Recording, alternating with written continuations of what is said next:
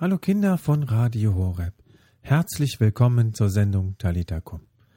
Am Mikrofon begrüßt euch heute Michael, Johannes und Thomas May.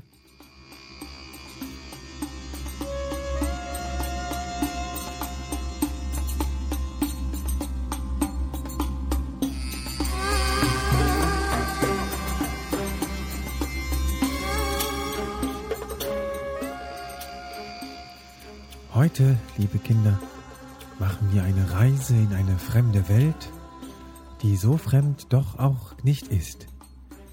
Wir machen eine virtuelle Rundreise durch das heilige Land, das Land, in dem Jesus gelebt hat.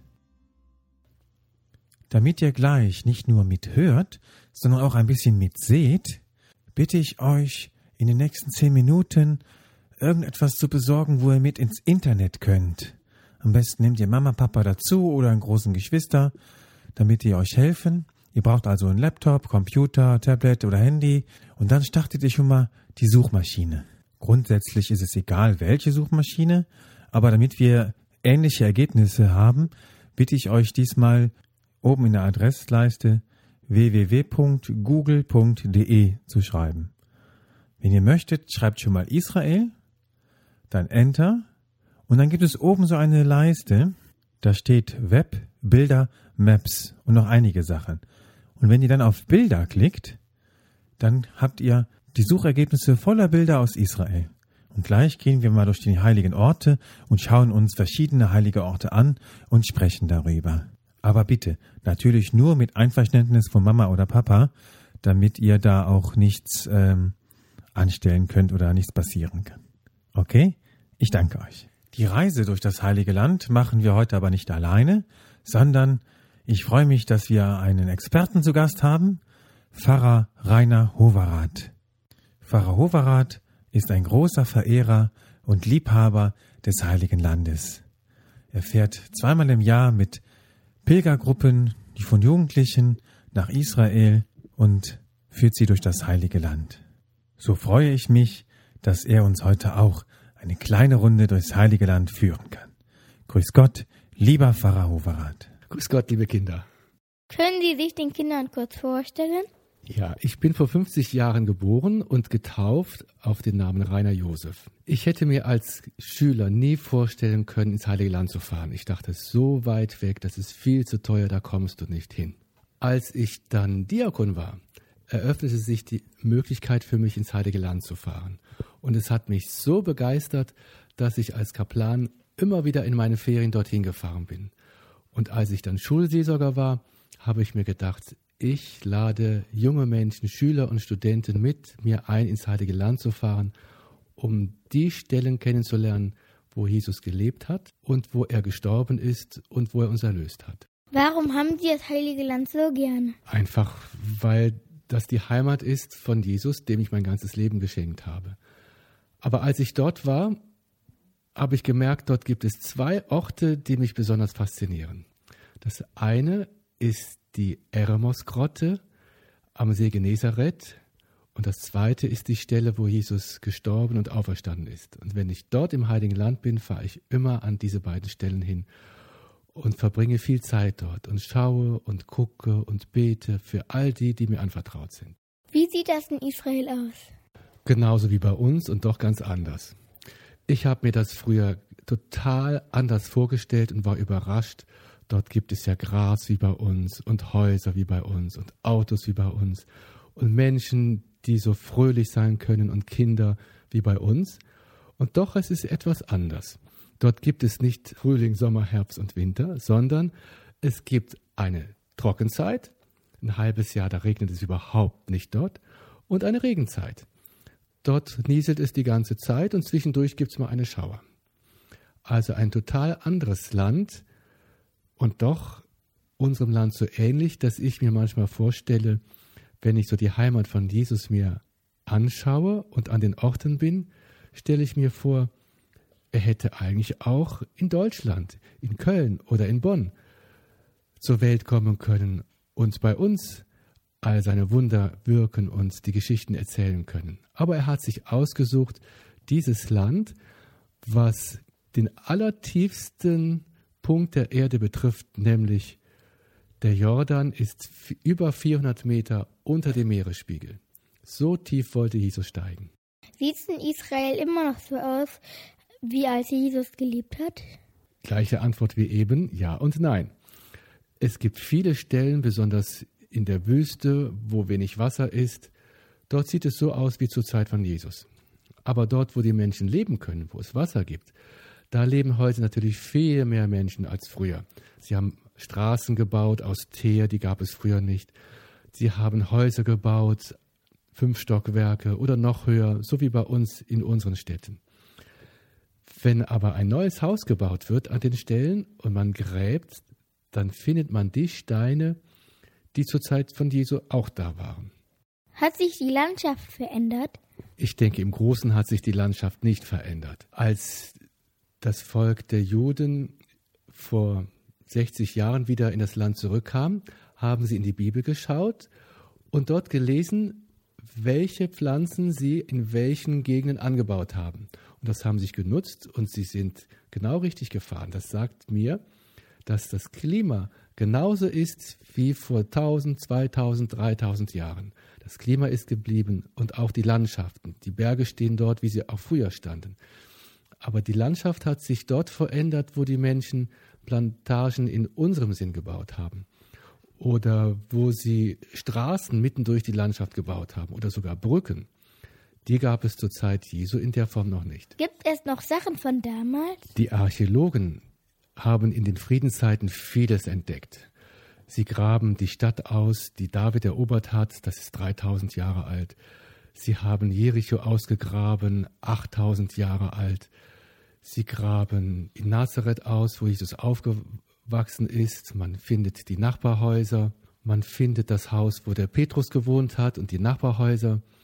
Man findet sogar die Fundamente von der Synagoge, in der Jesus gepredigt hat.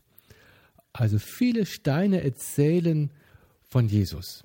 Und meine Mitpilger, die sind so sehr fasziniert, wenn ich ihnen die Treppe zeige am Haus vom Kaiaphas, wo Jesus nach dem letzten Abendmahl heruntergegangen ist Gott preisen und loben mit den Psalmen, ganz erfüllt vom Pascha-Fest und einige Stunden später als Gefangener durch die Soldaten gefesselt hinaufgeführt. Und diese Treppe rauf und runter zu gehen, das ist ein Erlebnis. Warum muss man das alles ausgraben? Hat das irgendwie eingegraben? Eine sehr gute Frage. Schaut, wenn ein Erdbeben kommt, dann fallen die Mauern zusammen und die Leute haben damals keinen Caterpillar gehabt, um die Steine wegzubringen. Sie haben einfach alles geebnet und an der Stelle wieder ein neues Haus gebaut. Oder wenn ein, eine Stadt zerstört worden ist, haben sie es genauso gemacht. Oder denkt nach, dort wehen ja Winde, die aus der Wüste diesen feinen Wüstenstaub mitbringen. Das heißt, jedes Jahrhundert wächst eine Stadt um fünf oder zehn Zentimeter mehr.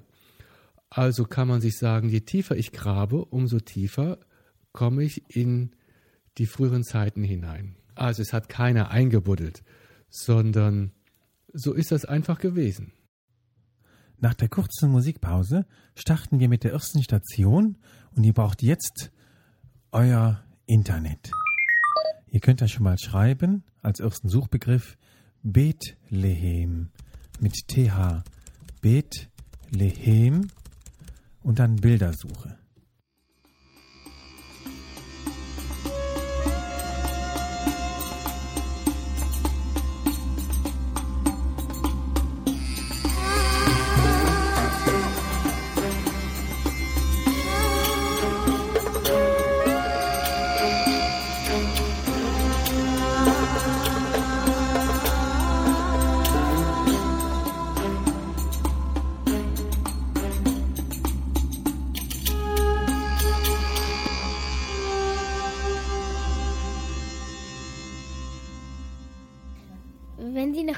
Kommen, wo, mit welcher Stadt fangen die dann an? Wenn wir ins Heilige Land waren, dann geht das nicht zu Fuß, auch nicht mit dem Schiff oder mit dem Auto, sondern wir fliegen dorthin. Wir fliegen dort ein und landen in Tel Aviv. Das liegt am Mittelmeer und dann fahren wir etwa eine Stunde Richtung Jerusalem und biegen dann die acht Kilometer von Jerusalem nach Bethlehem ab. Jeder von uns hat eine Geburtsurkunde. Da steht drin, wo wir geboren sind. Du kannst ja deine Eltern fragen, wo du geboren bist. Ich bin in Bonn geboren.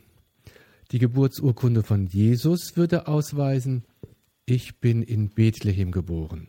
Bethlehem ist eine kleine Stadt gewesen, acht Kilometer von der großen Stadt Jerusalem entfernt. Bethlehem heißt übersetzt Haus des Brotes. Dort ist Jesus geboren. Und wenn ihr das erste Bild anschaut, dort seht ihr im Boden eingelassen einen Stern. Da befinden wir uns direkt in der Grotte, wo die Tiere übernachtet haben, wo Maria und Josef ein Platz zugewiesen worden ist, wo sie übernachten konnten. Und an der Stelle, wo der Stern ist, sagt die Überlieferung, hat Maria ihren Sohn Jesus zur Welt gebracht. Es ist für uns ein ganz heiliger Ort. Und pausenlos kommen die Pilger an dieser Stelle vorbei. Sie schauen und beten, machen ein Foto und es kommen Tausende, Hunderttausende dorthin. Diese Grotte ist aber acht Meter lang. Und ich gehe gern mit meinen Pilgern, nachdem wir den Stern gesehen haben, in den hinteren Teil der Grotte und verweilen dort zum Gebet, zum Nachdenken, zum Träumen. Wir erinnern uns an unsere eigene Geburt, an unsere Kindheit und dass Jesus genauso Mensch geworden ist wie wir. Auf dem Bild da sieht es sehr trocken aus. Ja, das ist ein Foto von der Landschaft, auch wie sie heute noch ist. Ihr seht viele, viele Hügel und es ist aufgenommen wohl in der Trockenzeit. Da wächst ja kaum etwas, weil es nicht regnet.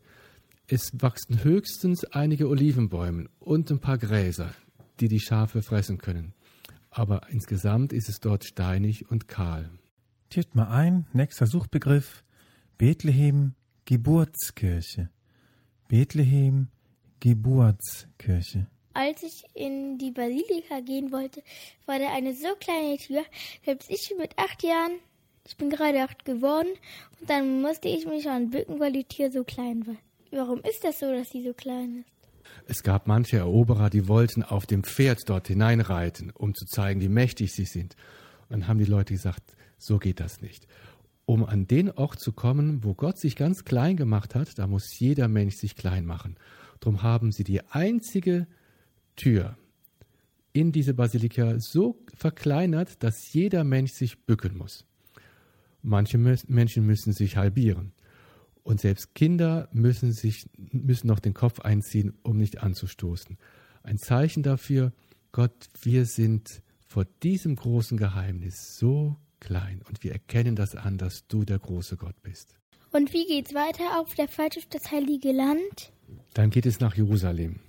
Jerusalem, die große Stadt, die schon David sich auserwählt hat, um dort den Tempel zu bauen, in dem die Heiligtümer Gottes drin sind, wo Gott verehrt werden möchte, wo alle Völker dorthin pilgern, um den einzig wahren Gott zu verehren. Dort fahren wir hin. Und dort ist auch Jesus mit seinen Eltern jedes Jahr hingepilgert, um wie ein frommer Jude Gott zu verehren. Dort übernachten wir mehrere Tage, weil die Stadt so viele interessante Geheimnisse in sich birgt. Jetzt gibt mal den Suchbegriff Jerusalem ein. Jerusalem mit J am Anfang. Und dann kommt was Auffälliges. Fast immer ein Gebäude mit so einer goldenen Kuppel. Was ist das für ein Gebäude? Das ist der heutige Felsendom. Der ist an der Stelle gebaut worden, wo vorher der Tempel gestanden hat. Und den Tempel hat man dort gebaut, wo der Abraham sein berühmtes Opfer dargebracht hat. Also ein ganz wichtiger Felsen, dieser Felsen Moria. Heute steht dort keine Kirche. Wie gesagt, es ist eine Moschee. Und wir können uns vorstellen, dass dort Jesus ganz oft gewesen ist, dort in der Nähe, wo jetzt die goldene Kuppel ist. Dort hat Jesus auch sich mit den hohen Priestern und Schriftgelehrten unterhalten. Als er zwölf Jahre alt war, haben sich die Experten gewundert, was der Jesus alles wusste. Und nachher musste Jesus ihnen vieles klar machen, wie Gott das eigentlich gemeint hatte. Hat Jesus in Jerusalem gelebt? Jesus ist erstmal aufgewachsen in Ägypten, wie ihr, ihr wisst es ja. Und dann ist er in Nazareth aufgewachsen, bis er 30 Jahre alt war. und ist jedes Jahr zur großen Wallfahrt nach Jerusalem gegangen. In Jerusalem hat er selber nicht über längere Zeit gelebt, aber jedes Jahr war er mindestens einmal, wahrscheinlich sogar noch öfter dort. Und beim letzten Passjahrfest, was er dort gefeiert hat, ist er, wie ihr es ja wisst, gestorben und aus dem Grab auferstanden. Jetzt schreibt mal Jerusalem Grabeskirche. Dann seht ihr auch ein Kreuz, ein gemaltes Kreuz mit vielen Lichtern davor. Das ist genau die Stelle, wo Jesus gestorben ist. Und ganz oben das vierte Bild, da ist so eine Kirche in der Kirche. Das ist, sieht ziemlich witzig aus. Genau, das ist ein witziges Bild. Man denkt, uh, eine Kapelle in einer Kirche? Ja, so ist das. Unter der großen Kuppel verbirgt sich diese kleine Kapelle. Und diese Kapelle ist über der Stelle gebaut, wo Jesus ins Grab gelegt worden ist. Dort kann man hineinkriechen in das Grab. Dort haben, wenn man ganz eng zusammenrückt, vielleicht acht oder neun Personen Platz. Und jeder darf dorthin gehen und wird aber nach zehn Sekunden wieder rausgeschickt, damit alle die Möglichkeit haben, dort an der Stelle zu beten, wo Jesus von den Toten auferstanden ist. Also als nächste Station tippt mal ein Jerusalem, St. Peter, also ST, Peter und dann Treppe. Und dann schaut mal, das erste Bild ist ein bisschen klein, aber da ist so eine ganz alte Treppe zu erkennen. Die findet man, wenn man ein bisschen runterspult, nochmal. Und was hat es mit dieser Treppe auf sich? Ja, diese Treppe haben die Archäologen ausgegraben. Da war nachher viel Staub und viel Erde drüber. Und diese Treppe war, man würde heute sagen, in einer Hauptstraße von der Stadt Jerusalem, der damaligen Stadt Jerusalem, um von einem Stadtteil zum anderen zu kommen. Und wir wissen von den Untersuchungen, dass Jesus im Essener-Viertel das letzte Abendmahl gefeiert hat. Und dann muss er diese Treppe hinuntergegangen sein, um zum Ölgarten zu kommen. Also Jesus ist wirklich über diese Treppe heruntergegangen. Und dann als Gefangener ist er auf dieser Treppe wieder heraufgeführt worden, denn diese Treppe liegt direkt neben dem Haus vom Kaiaphas, wo der hohe Priester Jesus verhört hat und wo Jesus auch ins Gefängnis gesteckt worden ist. So, nun verlassen wir Jerusalem, die heilige Stadt, und machen uns auf zum Toten Meer. Tipp mal ein, Totes Meer mit zwei E natürlich. Also es ist wirklich kaum zu glauben, wenn man es nicht selbst erlebt hat. Man kann sich ins Wasser reinsetzen, ohne unterzugehen. Man braucht gar nicht schwimmen, man wird vom Wasser getragen. Es ist wirklich kaum zu glauben. Aber so ist es. Auf dem Weg von Jerusalem zum Toten Meer fahren wir etwa eine Stunde mit dem Bus und es geht von Jerusalem 800 Meter hoch bis zum Toten Meer 400 Meter unter Meeresspiegel, also eine Höhendifferenz von 1200 Metern. Das spürt man richtig, wenn man herunterfährt. Und dann gibt es dort ein Meer, das das Tote Meer genannt wird. Warum heißt das Tote Meer Tote Meer? Eine witzige Frage. Das Tote Meer hat nur einen Einfluss, das ist der Jordan, und keinen Abfluss. Das heißt, alles Wasser, was ins Tote Meer hineinkommt, verdunstet auch dort. Und übrig bleiben alle Mineralien und Salze. Das heißt, der Jordan bringt ein wenig salzhaltiges Wasser ins Tote Meer, das ganze Wasser verdunstet und übrig bleibt ein Gewässer, was so voller Salz ist, dass wenn man drin ist, jede Wunde, die man hat, brennt. Wenn es auf die Lippen oder in die Augen kommt, tut es richtig weh. Hast du das auch erlebt? Ja, mein Bruder, äh, er hat mit dem Wasser gespielt, dann ist ihm das Wasser ins Auge geflogen und dann mussten wir schnell raus, hat, musste er sich jetzt abduschen und danach sind wir direkt zu einem Arzt gegangen, der, die sitzen da oben immer in solchen Hütten und wir hatten Glück daran, dass die, meine Mama, ja, sich mit ihm unterhalten konnte. Und was ist die nächste Station der Reise?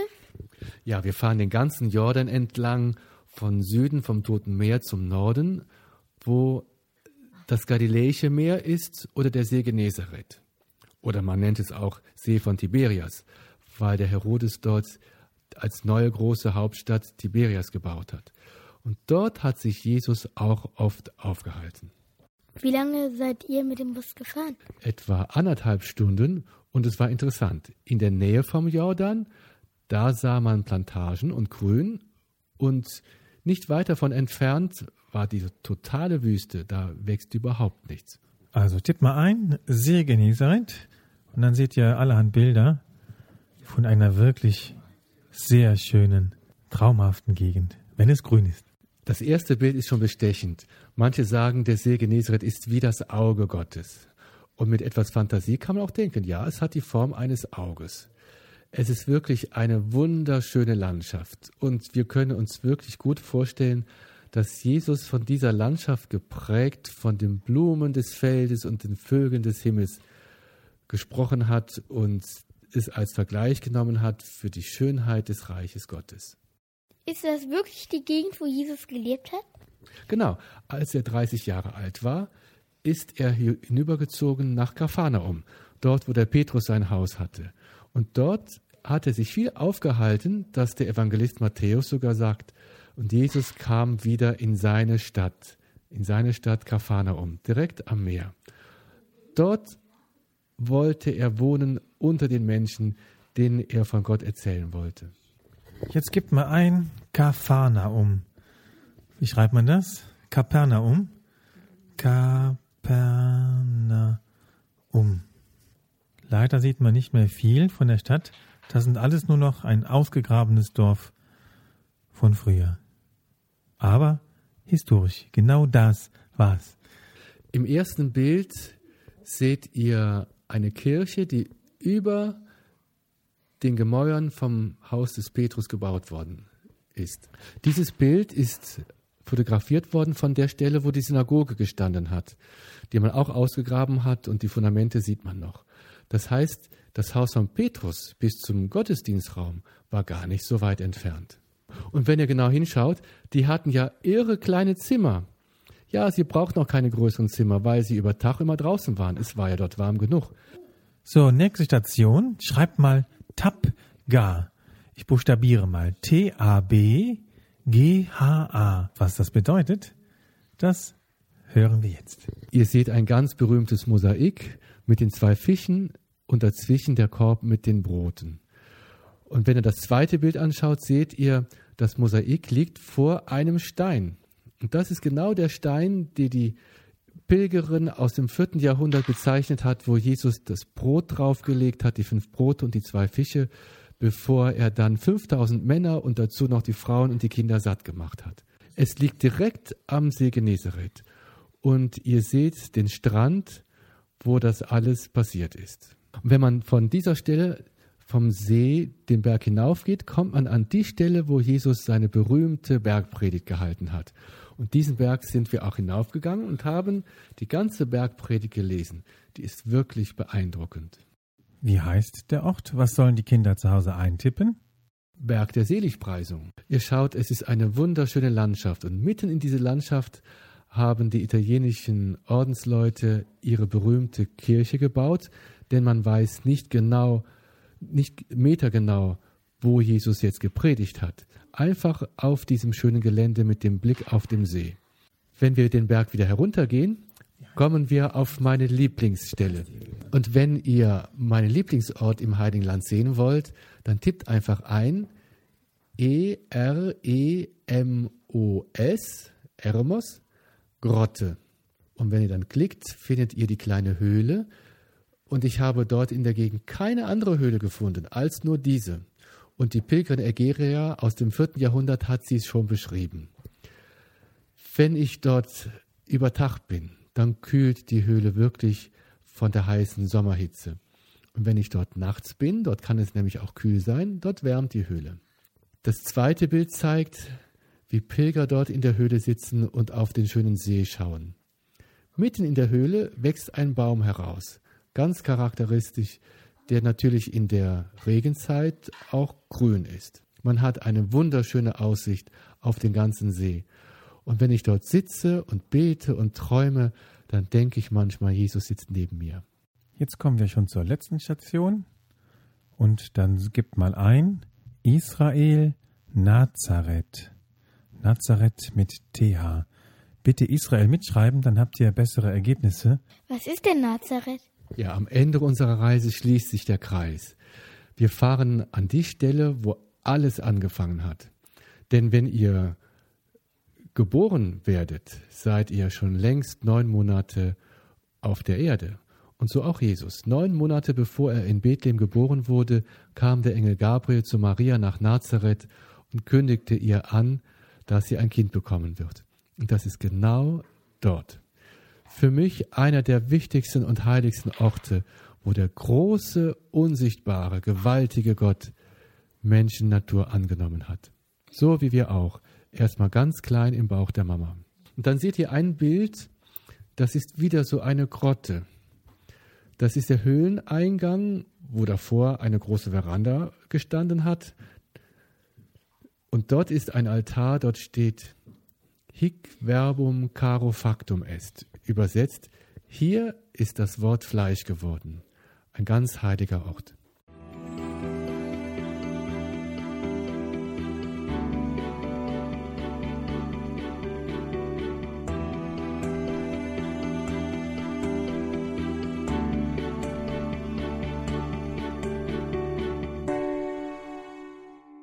Haben Sie noch ein gutes Wort für die Kinder? Ich wünsche euch, dass ihr bei Jesus in die Schule geht, dass ihr von ihm lernt, wie man wirklich ein glücklicher Mensch wird, dass ihr lernt, von Gott unendlich geliebt zu sein und diese Liebe an andere Menschen weiterzugeben. Haben Sie ein Lieblingsgebet? Ja, das ist das Vaterunser, das Jesus in Jerusalem seinen Jüngern beigebracht hat. Und wenn ihr wollt, können wir es zusammen beten. Vater unser im Himmel, geheiligt werde dein Name, dein Reich komme, dein Wille geschehe, wie im Himmel so auf Erden. Unser tägliches Brot gib uns heute und vergib uns unsere Schuld, wie auch wir vergeben unseren Schuldigern. Und führe uns nicht in Versuchung, sondern erlöse uns von dem Bösen. Und so segne und beschütze euch und alle eure Lieben, der allmächtige und barmherzige Gott, der Vater und der Sohn und der Heilige Geist. Amen. Gelobt sei Jesus Christus. In Ewigkeit. Amen.